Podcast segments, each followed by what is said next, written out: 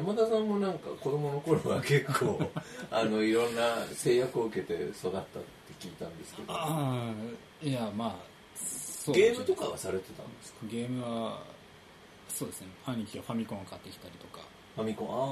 ああそうか。僕ら世代はファミコンですもんね最初はね。そうですね。ファミコンが出始めでデビルワールドとかやりました。それ知らなまあスーパーあの幼幼稚園時の頃からスーパーマリオとかこう。スーパーマリオからですか？スーパーマリオあーなるほど僕マリオブラザーズから。まあ、そうそうそう、あそうそうさ遡りますよね。遡りますよね古いカカセットのトレードでなんか、あの、さみマリオブラザーズとなんか、最初に出たやつと、デビルワールドってもう4本目ぐらいに出てクソゲーそれで任天堂なのにクソゲーだったっていうゲームはじゃあどのぐらいの頻度でいや、だから、あんまりやらなかったですね。その、すぐ禁止されてしまうあ親にですので、か？親に。それはなんで禁止されるいや、だから、学校の、のだからってこれ初めて話してる話してくださいそうですね。直近の記憶なんで、つい。あのー、それはあれなんですよ。あのー小学校の頃、成績が下がると、親にファミコンを没収されてしまうっていう。つまり、前がオオール3だったら、1個でも2があったら、1つ下がったっつうんで、1, 1学期の終わりの通信簿次第で、2学期は丸ごとファミコンできなくなるみたいな、そういうルールが課されてたんで、でじゃあオール3だとしたら次もオール3かオール4いやいや、じゃないじゃあ、上がってるとダメですよ。あオール3プラス1みたいな。1個4があるねって。あだから、やってるうちにいずれオール5になるみたいな。計算上は、そういう。そうですねいつかはそういう計算シス上テム上がはそうなってるんですよ。へただまあ、基本333に3333にみたいな感じの成績だったんで、僕普通の子供だったんで、ぶっちゃけ3分の2ぐらいファミコンができなかった。ああ持ってるのに持ってるけど、ファミコンはほぼできなかった感じだったんで。次第に友達の会話にもあ友達の会話にもっていうかそのせいでファミコンに飢えて飢えてたんで小小5の時に小3のこの手下みたいな感じになって あのマジで？いや、まあ手はっきりと手下ではない。はっきりと手下ではない。だけど、あの、一日、その、友達、その、パシュ出してられたらパシやれ、って記憶がない。ないない。ないけど、し小三、小三、小、小三の子供の後ろで一日こうやって、あの、見てるわけね。書いてるわけ光ってさ、あの、モニ、モニターやってるじゃないですか。で それはあの、三ボディーガードみたいなそう3時間、セキュリティみたいな感じでこうやって見見守ってて、それであの、お終わる、家帰る、その、日が暮れてから、あの、帰る30分ぐらい前になって、その、たたいちゃんって子が振り向いて、やる？ってコントローラーを差し出す。バイバイ取る感じ。あの頭を下げてやらせてもらうみたいなワンプレイみたいなだからそうですね。たたいちゃんのお母さんがオレンジジュース持ってきてそれでなんか昆布みたいねみたいなことを言ってた記憶がうっすらあるんですけど、まあ、ファミコだってお母さんにしたってはい。2, 年上級生が来てるわけでしょ。そうこのこのなってこのなって正座不して思議な光景だったでしょうねそうですね。でもう一人横に似たような境遇のやつがいたんだけどあ同い年で。そうそうそうそうそうそう隣の家の。そいつはもう完全に黒歴史みたいな感じだったけど、まあ、結構そういう卑屈な性格、ね、ファミファミコンやりたいじゃないですか。だから、やりたいね。あのあの当時はね。当時やりたくて喉が麻薬みたいな感じだったんで。麻薬ですよねまあまあそういう対人関係にもなりますよね。だって自分家ではできないんだからかけていきますよ。だしゃぶってるやつの隣でこう正座してて「お前もですか?」回ってくるのえっつってそうそう。いいなり、いいなり。ロールプレイングを見てる時間の方がな長い。だから、あれです、YouTuber の最近ゲームね、実況とかしてるじゃないですか。してますねあれに、あれに近いのかもしれないですね。いや、違うか。いやそこはよくわからないけどそういう、そういう惨めな感じだった時もあって、僕も小学56年生の時に、はい。まあ、こっち引っ越してきて、あでそれまでは本当に繁華街のど真ん中だったのにい。きなりなんかちょっと変わったところここもなんかまあ繁華街に近いといえば近いけど僕が引っ越してきた当時って最寄り駅なんもないようなとこだったんですよ。ああまあそうかもしれないです。30であのもうこ子供の性格も全然違うし だからゲームやってるとチクられたんですよね。で学級会で吊るし上げ食らったりとかしてたんで すごく警戒してたんですよゲームをやるのに。なのに一人だけ学年で一人だけクラスじゃなくて学年ですよ。学年に一人だけ小小5なのに中1のボディーガードみたいなのをいつも連れてるやつがいて でそいつがゲームセンターに行くと100円玉積み上げて、で後ろに一人立ってるんですよ。中学生が。のでかい。でそいつにゲームやらせたりとかしてるんですよね。それちょっと思い出しまし縮図ですよね。そのゲームはやっぱり世の中の。たで僕そいつに「黒沢金やるから友達にならない」言われたことがあります。いや、あありがとうございます。あの、いや、あの、とにかく、あの、大阪でいう文化住宅みたいなところに住む、あの、な中ちゃんっていう人がいて、その人はもう、どういう事情があるのか知らないけど、おばあちゃんと二人暮らしで、うん。だけど、そのおばあちゃんがこう、お金をバーってやって、スーパーファミコンのソフトを膨大に持ってたりすると、えで中ちゃん家に行くじゃないですか。ね。それで友達いっぱいみたいな感じになってるとか、まあ私の話ですよ。ー だからなんかその今考えるとすすごい結構恐ろしい話なんですけど、まあ、当時もちょっとえって思いましたけどね。なんかなんか変だぞと思いましたけど。変な子なんですよね。そうだったんですか。ゲームはもう最高にその、とにかくよだれが出るぐらい、自分でも持ってたのにね。だってできないですかねえ。それはもう交渉の余地なしななしなんですら。もう、いや、うんあ、兄貴は粘り強く交渉するんですけど、俺はなんか昔から言われたらはいって諦めちゃう感じ。あじゃあ兄貴はなんかこう交換条件とかいうふうに。あ、そうそうそうそう、なんかこう、じゃあ、そう、受かったら何々を買ってくれみたいな、そういう発想がある人ですね。ああーなるほ一切すごいな。怒る生きてきたんですよ。一番思い出に残るゲームって一番思い出に残る、当時ですか？何もちろんはい。当時だろう。スーパーマリオとかですかね。出たんですス。ーパーグラディウススーパーグラディウス。スーパーグラディウス。あスーパースーパーファミコンスーパーグラディウスであのコナミコマンドってあるじゃないですか。縦横縦横 AB ってやつ。あれグラディウスやった時にそれをココナミコマンドを入れるとワンアップするっていうんでいや、やれないよって言われて、やったら、そのスーパーグラディウスが爆発したんですよ。3機あるうちの1機が爆発して、それで、残りの2機で俺プレイして、笑われた後。だそういう引っ掛け問題だったんですよ。で、それで、し畜生って感じだったんですけど、その後やった友達にも、その、ヒラが、ヒラってやつの家でやったんだけど、そいつの、その、別の日に、その、スコナミコマンドやって爆発するっていうギャグがあって、そいつはリセットしてもらったんですよ。だから3機でやったんですよ。えコナミコマンドっていうのははい。つまりそれを入れるとなんかオプションがいっぱそいうつであそうそうそうそれでしたよ、うん。そうそうそういう裏技あったじゃないですか。それだからだからコナミのジョークでそれやると爆発するっていうギャグがあったんですよ。え本当に爆発する爆発して死ぬんですよ。面白いんですけどその後俺はリセットされないで最後までやる。そんなじゃああえなんで爆発しちゃったよっつって自分でポンとリセット押すような感じじゃなかった。なないないですね。ないですあもうそれは厳正に 残り2期でいやだからそれ行けるとこまで行かなきゃいけない。そうそれで別の日に友達が同じ手に引っかかった時はリセットしてもらってたんでそれは覚えてますね。でも気軽にリセットボタンを押せないような。人んちですから、へー。人んち人んちだとそうじゃないですか。なんかやらせてもらったり大変ですね昔は。やっぱ価値が全然今と違うんですね。なんか物のそうそうですねスーパーファミコンはとにかく、まあ、みんなみんなそうでしょうけどよだれが出るぐらい欲しかったと思います。そうですね。あのココントローラーとかかっこよくて。かっこよくかっこよくななめたいぐらいの。あ。なんかかっこいいじゃないですか。色というよ夢に見るぐらい。り絵に描きましたね一生懸持ってるのに。いやいやスーパーファミは持ってないんですよ。ファミコンで。あそうかそうか。ファミスーファミの話ね今のはね。今のそうそうファミコンは押し入れに入ってましたねだいぶ。ずっとそれそれは見た記憶ありますあそれは禁止されたじゃ禁止された状態でで押し入れに入ってるなまあ、外されて押し入れに入れたってこと。それをこっそり出してプレイするっていうのは。一回やったかもしれないですけどあのコンセントみたいななんかテレビに後ろになんか白いのガチャガチャくっつけたりとかしませんでした？なんか、はい、RF、RF。つなげるの結構面倒くさかった。はい、めんどくさいね。今のやつより全然めんどくさい。だからこっそりやるにしてましたけど、うん。リスクが高い。ね。そう位置が違うぞ的な犯罪に近い。犯罪に近い。犯罪犯罪だっあーなんかその後漫画でも似たようなことがあったって聞いたんです。たそうですね。あの成績ジャンプも読めなくなった気がしますけど、ま漫画は規制はなかったんですけどあなかったなかったんです。だけど兄貴がその漫画を200冊ぐらい万引きしてしまって200冊？200冊。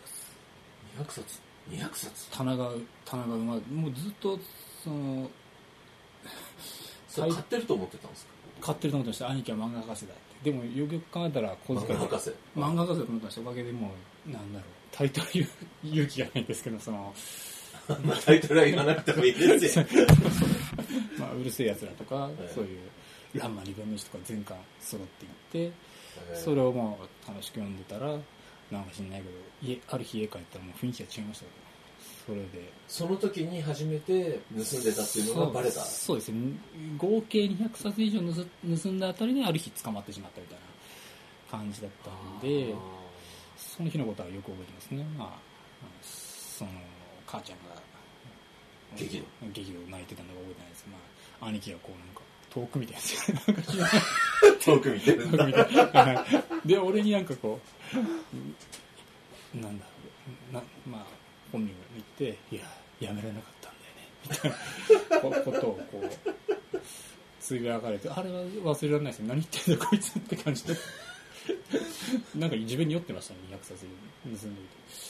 それは捕まってバレたの？現行犯でと捕まったんじゃないです。呼び出されたんでしょう。あまあでも元は取ったんって言い方ひどいですね。まあとにーかくひどい、まあまあでもね、うん。昭和の話でしょ。昭和の話平成の話です。平成の話平です成の話です昭和の頃はみんなやってましたからね。そうですね。あの野球選手とかみんな電気だとみんな万引きで捕まってっていうのがあ必ず。野球選手の自助伝とかを読むと必ず。え偉い人の話は大体万引きで捕まったスポーツ選手とか。私もなんか40冊ぐらいは地元の本屋でやってみんなやってるんですよ。ってことはあの本屋は4000冊ぐらい盗まれてるんじゃないかなって今今思うとね。そうひどい話ですけど。大変ひどい話なんだけど当時はもう全然そんなこと思ってなかったから。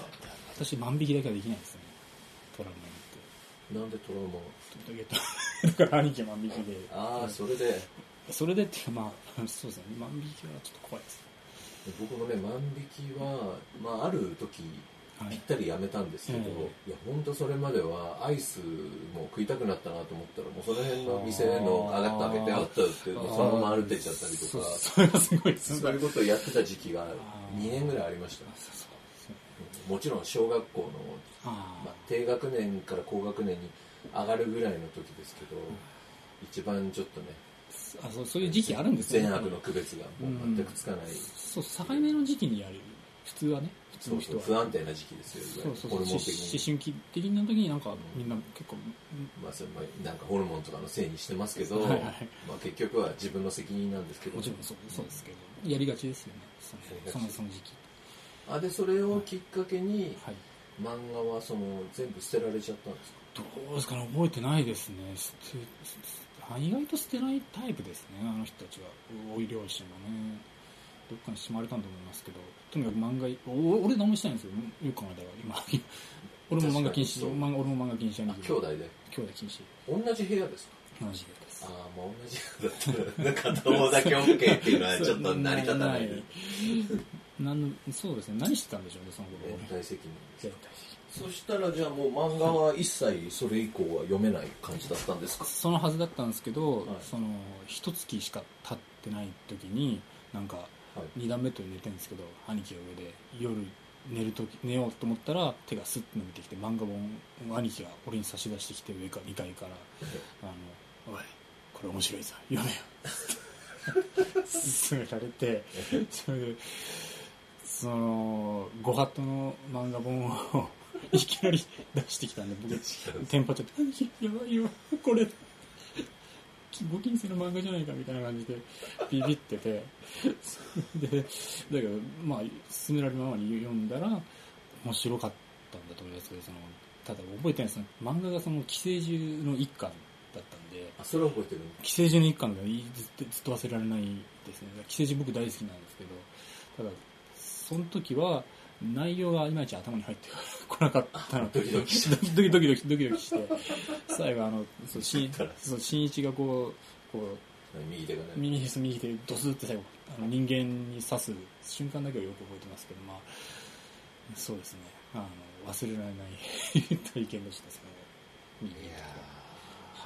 でもそれ以降はなんですか？それ小学生ぐらいの時の話ですか？中14つ上だから兄貴が高専行ってて。いや高専行ってあじ？ゃあ中学校ぐらい。八王子につまり電車に乗っていくじゃないですか八王子まで。はい。で八王子結構でっかい書店とかあるからそこで覚えたんじゃないですかね 多分。あ あってことは中1ぐらいじゃないですかね。中1あ中学で漫画禁止はちょっと厳しい。厳しい厳しい。大変でした。うんずっと大好きだったんでそれは。あー。でそれがもうはい。卒業する、中学卒業するぐらいまで続くわけですか？それいついつか解禁になるんいやあれはなし崩し的にだから禁じられなかったんですよ親も結局。あの、うんファミコンはなんかやれたりやれなかったりするうちにだんだんあそっかそっか。関自分で。なる関心を失い始めちゃってその。ほど。結局フェードアウトしていっちゃったんですよ。いややらないわけじゃなかったけどゲームに対する執着ってお俺の世代とかものすごいじゃないですかみんなやっぱり。俺はなんか強制的に卒業させられちゃいました。ゲームに関してはあーなんか薬抜きみたいな感じなんですかね。依存がこうある一定期間やらないと。だと思います。だってだんだんついていけないですからね。なんか FF7 とかもう完全プレステとかもも FF2 ぐらいをやってた時に禁止されてもう終わったら FF7 とかのそうそうそうついていけないです FF がだから友達ん家にあるかっこいいカセットだなって。ファミコンのカセットのかっこいいカセットだなってそれで記憶が途切れてしまってもう知らねえ知らねえって感じですよ。あそうかいつの間にかもうスーファミになってたわけですスーファミ時代がね。スーファミになってました。間違えて PC エンジン買っちゃったんですよね。え PC エンジンだったの？僕は PC エンジン買いました。スーファミファミコンの後 PC エンジン買ったんですよ。おおそれで。ザ・カンブルとかやってたんですよああ、それやってるんです。なんで最初のタイトルしか覚えてないんですか黒沢先生。加トちゃんケンちゃんケンちゃん友達ん家でやって、あ、PC エンジンありかもしれないっていうんで、すごいわすごい。で、スーパー CD ロールも俺が買って、わけのわからない博打で兄貴のものになってしまって、俺が買った数のカードをなんか言いくるめられていつの間にか兄貴賞になってたっていう記憶がありますね。賭けを賭けをそうそう、かなんかの賭けだったんですよ。負けたんですよ。な、な、な、なんなんですか兄貴右。足と左足どっちが前に出るみたいな感じの賭けの内容は覚えてないけど、すんげえ小さい賭けで1万いくらの筐体を取られてしまったんですよ。で でも、も見返りがでかかったでででもしかった時のひどいですよね。まあまあ、で、まあいいんですよ。だって兄弟だし。で、そう新しいソフトを買いに行くときに、天外魔境2が、あの、当時のビッグタイトルで、ビッグタイトルです超ビッグタイトルで、めちゃくちゃ欲しかったんですけど、はいはい一緒に買いに行ったんですよ。えスーパー CD ロムも買ったときにあ、スーパー CD ロムロムも買ったの？そうです PC エンジンだから俺がなんかので一生懸命頑張ってスーパー CD ロムを手に入れてその時に兄貴がソフトを買買う。でそれは絶対天外魔境2を買うと思うじゃないですか。あ当たり前なんですけど。そしたらなんか未来少年コナン。横にあって未来少年ココナンを。あ 何ななんあれはすげえ覚えてますよね。まあみんなそういう経験あると思いますけどなんで未来少年コナンを買うの？俺見見たこともないし。兄貴はそれを選択したの？天外魔境2じゃなくてそっちを選んだんですよ。なん なんでって。なんで？頭真っ白になったんですけど。それをじゃあ最後までやったんですか？あクリアしましたね。あれは。クリアしました。天外魔境2をなんで買わなかったのって。兄貴をなじったらあれ？スーパー GD ローナムはもともとセーブ機能がついてないからっつって。ついてるよ兄貴ってついてるに決まってるつついてなんかついてないですよでで天外だから天外魔境2も買わずじまいでしたね。結構高いんで。あえ買わなかったの？買わなかったですね。じゃあスーパー CD ロムロムのソフトって何本ぐらい買ったんですか？67本はでも買ったと思うんですね。一そう番考えると割高だよね。